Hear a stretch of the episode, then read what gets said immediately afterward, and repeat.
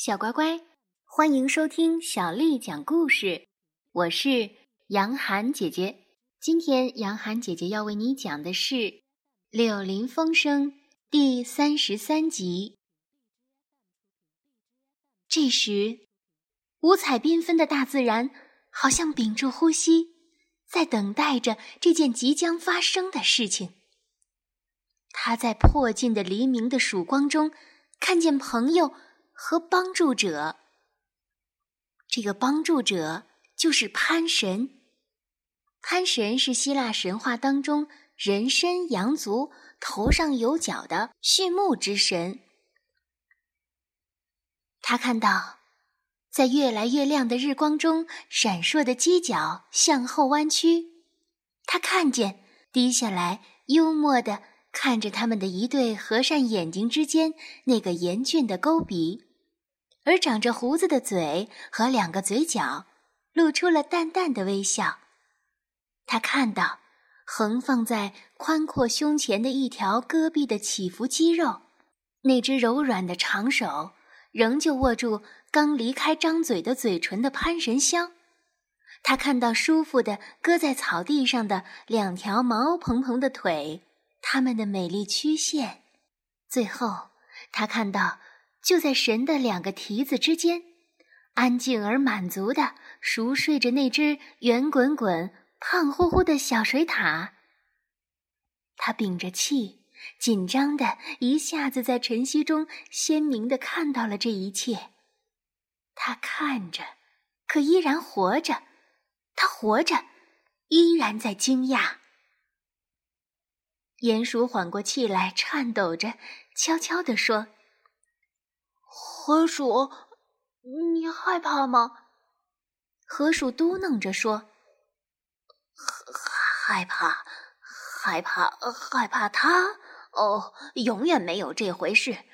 不过，不过我还是……哦，鼹鼠，我害怕。”接着，两只动物趴在地上，低下了他们的头，进行了膜拜。又突然又壮丽。金色的大太阳对着他们露出在地平线之上，第一道光线射过水草地，照到了两只动物的眼里，使它们眼花缭乱。等他们能够再次看见东西的时候，那幻影消失了，空气中充满了欢迎黎明的鸟的颂歌。当他们茫然看着，当他们越来越说不出的难过。慢慢明白过来，他们所见到的和他们已经失去的一切时，一阵任性的微风从水面上飘来，颠簸白杨，摇动带露水的玫瑰，轻轻的、亲切的吹在他们的脸上。由于它温柔的吹拂，他们马上忘记了刚才的一切。因为这是好心的半神半人，小心的赐予他们曾经现身帮助过的人的最后的和最好的礼物，这就是遗忘。不应有丝毫可怕的记忆留下来并滋长，给快乐投下阴影。大量记忆会破坏从困难中被解救出来的小动物以后的生活，而忘掉这些，能使他们依然像从前一样。快活和轻松。鼹鼠擦擦他的眼睛，望着河鼠，河鼠却正用一种迷惑不解的眼光看着他。呃，对不起，你说什么了，河鼠？我想，我只是说，正是这个地方，是这个地方，而不是别的地方，我们应该能够找到它。哎，你瞧。那不是他吗？那个小家伙，他欢呼着向那个睡着的小胖子跑过去。可是鼹鼠一动不动地站了一会儿，思索着，就像是一个人忽然从美梦中惊醒，拼命的要把梦想起来，可是却再也想不出来，只是模糊的感到美。嗯，真美。接着。连着一点儿也消失了。做梦的人只好痛苦的接受那冷酷的梦醒事实，及其苦恼。这样，鼹鼠跟他的记忆做了一次短暂的斗争以后，难过的摇摇头，跟着河鼠去了。小胖子醒来，发出了一声快活的尖叫，看见了他爸爸的两个好朋友，他高兴的身体直扭。过去他们经常跟他一起玩，不过一下子他的脸变得毫无表情，趴下来发出了哀叫声，团团转的去寻找，就像是一个孩子在他保姆的怀抱里快活的睡着，醒来时发现自己却是独自一人。躺在一个陌生的地方，于是搜索一个个角落，一个个柜子，从这个房间跑到那个房间，心中默默的感到越来越失望。小胖子也是这样，把小岛搜索来搜索去，又固执又不放松，可是最后没有办法了，只好罢休。于是坐下来，哇哇的痛哭。鼹鼠赶快跑过去。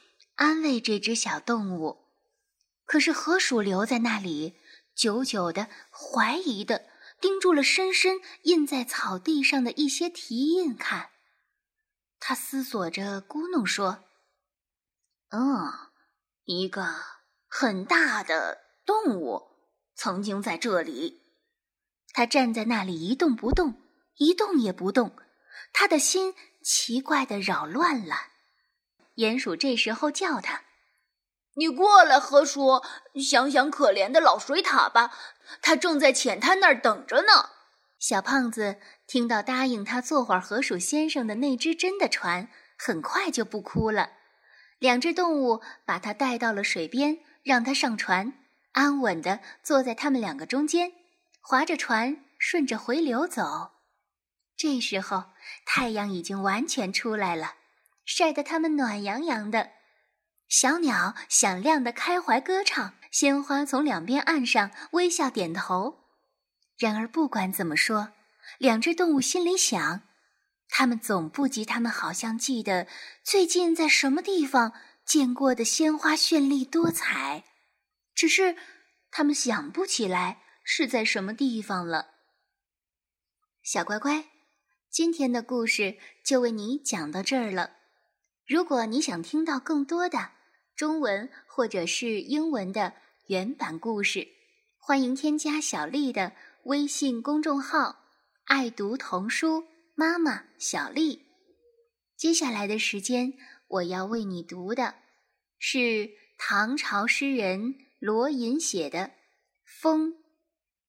风，唐，罗隐。不论平地与山间，无限风光尽被占。采得百花成蜜后，为谁辛苦为谁甜？不论平地与山间，无限风光尽被占。采得百花成蜜后，为谁辛苦为谁甜？不论平地与山间。无限风光尽被占，采得百花成蜜后，为谁辛苦为谁甜？小乖乖，晚安。